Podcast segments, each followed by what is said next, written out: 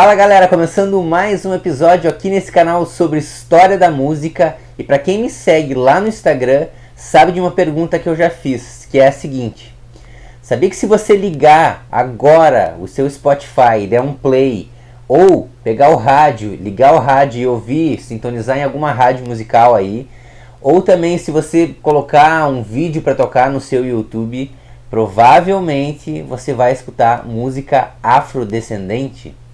Sim, a música afrodescendente ela dominou o mercado musical e é isso que a gente vai falar um pouquinho sobre a origem então dessa música afrodescendente nas Américas e também conhecer um pouco dessa trajetória que está ligada em todos os meios de comunicação.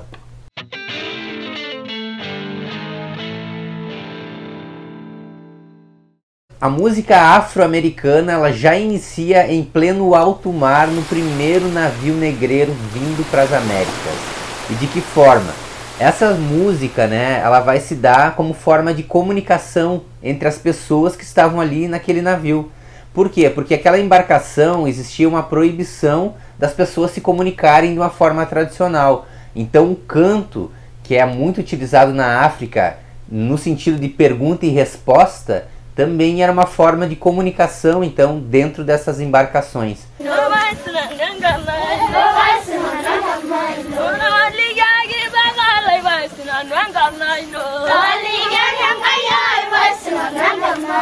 Outra forma de comunicação dentro dessas embarcações eram as pessoas então batendo no casco né, do navio, né, ou com palmas, ou percussão corporal, de alguma forma que essas pessoas pudessem se comunicar, né, com algumas batidas significando tal coisa, né, alguma sensação, alguma emoção, alguma forma para tentar se comunicar então dentro dessas embarcações.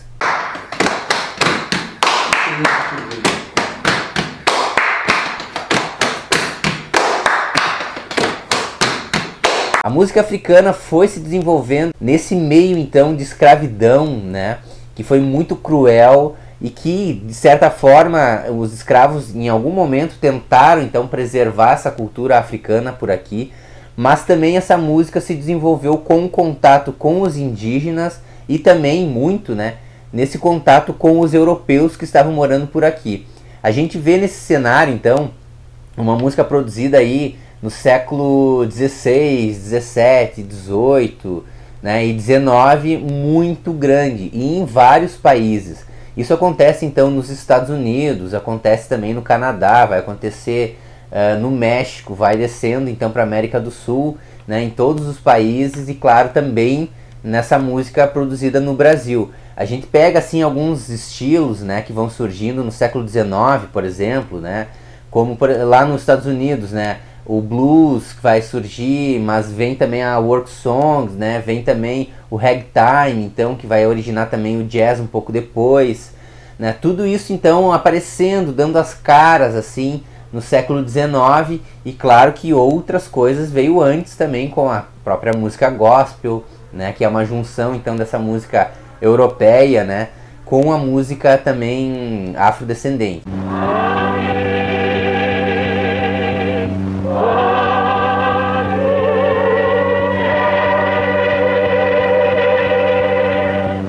No Brasil, a gente vai ter então várias manifestações aí do batuque, né?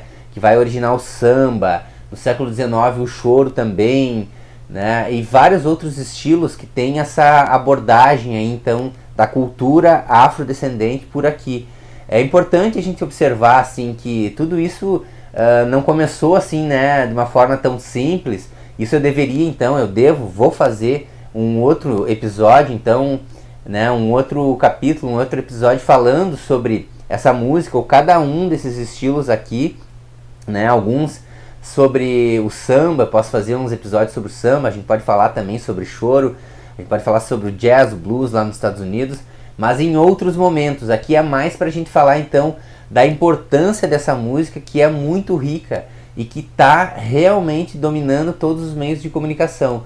Mas é importante a gente se perguntar assim, né? Como que essa música então dominou os meios de comunicação? Se ela é uma música que ela é voltada então à escravidão, que ela é voltada a uma cultura que foi considerada por muitas pessoas como marginal, né, como uma cultura que não deveria fazer parte dessa cultura então predominante, né, branca nessa América, né, no sentido de dominação né, cultural e também política, social, de modo geral, mas que de alguma forma essa música conseguiu sair desse espaço e ganhar toda, toda essa fama, né, todo essa, esse poder que ela merece. A gente tem que perceber que a música culta, né, a música séria, muitas vezes foi denominada como música erudita também, é a música pertencente então pelos europeus, né? Feita pelos europeus, né? E que vai então sendo escrita nos livros de história, que vai sendo colocada como uma música culta, como Beethoven, Mozart, né? Uh, Bach, que são artistas realmente geniais, fantásticos, que a gente deve muito a eles. A gente estuda muito eles nas universidades. Eles estão aí nos grandes concertos ainda, né? Tocando nas grandes orquestras. É uma música que a gente tem que observar e tem muito para aprender. Mas essa é a música que também, de certa forma, dominou então uh, uma espécie de mercado, né? não como o mercado que a gente conhece hoje, mas que dominou então os meios né? de se colocar música, de se falar sobre música, de escrever em partituras, de comercializar música. Então é essa música que é chamada música erudita, a música alemã, italiana, a música também produzida na França e que vai chegar na América com outro status, né? Porém, essa música é, no século XX ela tem uma mudança. Ela não vai, então, essa música branca não vai entrar de certa forma nos meios de comunicação. Os meios de comunicação eles vão se dar uh, conta de que a música afrodescendente, que seria então considerada como amadora aqui né, nas Américas, ela teria mais chance de comercialização. Uma porque o tempo dessas músicas normalmente é menor, né? Você poderia então gravar um artista também por um valor muito menor, né? Você poderia pagar ele ou muitas vezes nem pagar nada por esses artistas que eram descendentes de escravos, né? Que estavam vivendo aqui. As pessoas iam lá e gravavam então esses artistas, pagavam um pouco, botavam numa mídia, né? Que depois vai ser então o disco de vinil mesmo, né? Uh, e, e, que vai então também fazer com que as gravadoras comecem a comercializar esses discos, né? Tanto nos Estados Unidos como no Brasil, vai aparecer várias gravadoras, né? Que também gera outro, outro episódio aqui para nossa nosso perfil, né? Para nosso canal. Então essas gravadoras e esses meios então de, de, produção, né? Que vai dar então origem ao vinil e depois também aos CDs, fitas e tudo mais, vai adotar essa música afrodescendente.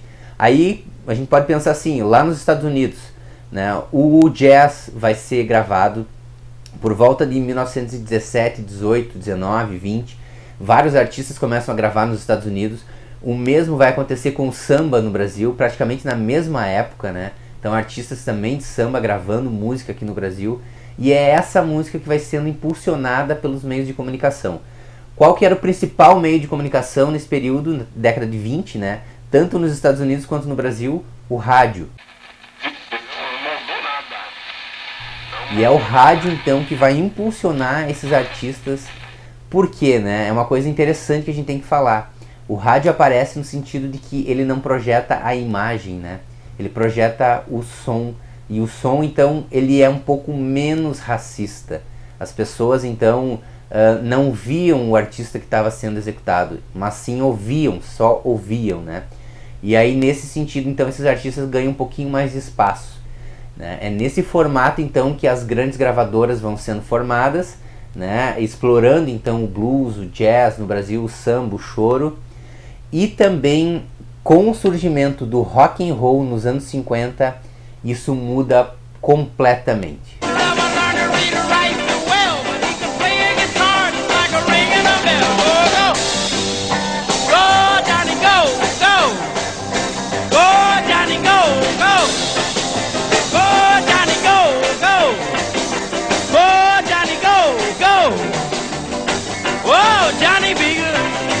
Rock and roll nos anos 50 é uma junção do blues, do jazz, então principalmente de música afrodescendente, com algum elemento também do country, que é uma música mais branca, caipira dos Estados Unidos. Mas ela tem muito, muito mesmo da influência da música afrodescendente. para muitas pessoas o rock and roll é um blues acelerado, é uma música afrodescendente tocada de um, uma forma um pouquinho diferente, né? Um pouquinho mais rápida. Isso já acontecia então nos anos 40, 50, mas se tem então um novo gênero, né, um novo nome aí, justamente porque artistas brancos também vão explorar essa música afro de uma forma muito boa. Eles vão tocar uma, com uma qualidade né, interessante e que faz com que os meios de comunicação também se apropriem. Então, o rock and roll de certa forma é uma música afrodescendente tocada por brancos.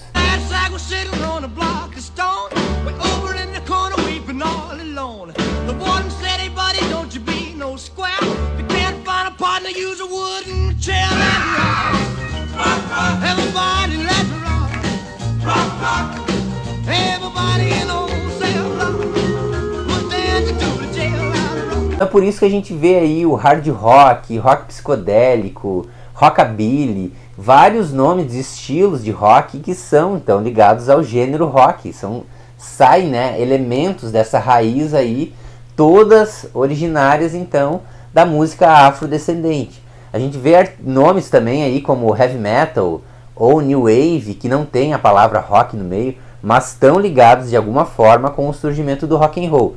É rock, né? E aí se é rock é afrodescendente de alguma forma. E também a gente vê então nessa saída aí, nessa mescla aí do rock and roll, né, o, a questão do pop, que é muito forte e que domina os meios de comunicação, né? A música pop aí da, do Michael Jackson nos anos 80, da Madonna, tudo isso tem um, uma ligação direta com a música afrodescendente. No Brasil a gente vai ver a mesma coisa, né? O rock and roll é tocado aqui. A gente vê também muita música que não é então ligado ao rock and roll, mas que é mais ligada à MPB, que é música popular brasileira, ou seja, uma música produzida por afrodescendentes no Brasil, né? É nesse sentido que a gente tem que observar também que uh, a música hoje em dia ela está muito voltada ao rap, ao hip hop, né? Que é também uma vertente que sai lá do rock and roll, lá do blues, lá das work songs, das músicas de trabalho, das pessoas fazendo aquele jogo de pergunta e resposta nos campos de algodão e que também então estão ligados aí a essa cultura urbana, né, negra nos Estados Unidos e também no Brasil de uma forma muito forte. Então, essa música é super importante. A gente não pode deixar de lembrar ela só no dia da consciência negra ou no mês da consciência negra a gente tem que lembrar que essa música está presente no nosso dia a dia e que é só a gente ligar qualquer tipo de meio de comunicação que a gente vai se deparar com artistas negros, né? E se não for artistas negros fazendo, né, música negra, né, bebendo dessa fonte. Se você está vendo esse vídeo no YouTube, segue aí, começa a seguir esse canal, curte esse vídeo. Se você está vendo no Spotify, dá para fazer a mesma coisa. Então é interação total em todos os meios de comunicação agora também, né? Bastante midiático. Tem também o meu perfil lá no Instagram com várias questões musicais. Tem vídeos bastante divertidos lá e coisas mais curtas. Você pode seguir lá também. Então, pessoal, até o próximo e a gente se vê.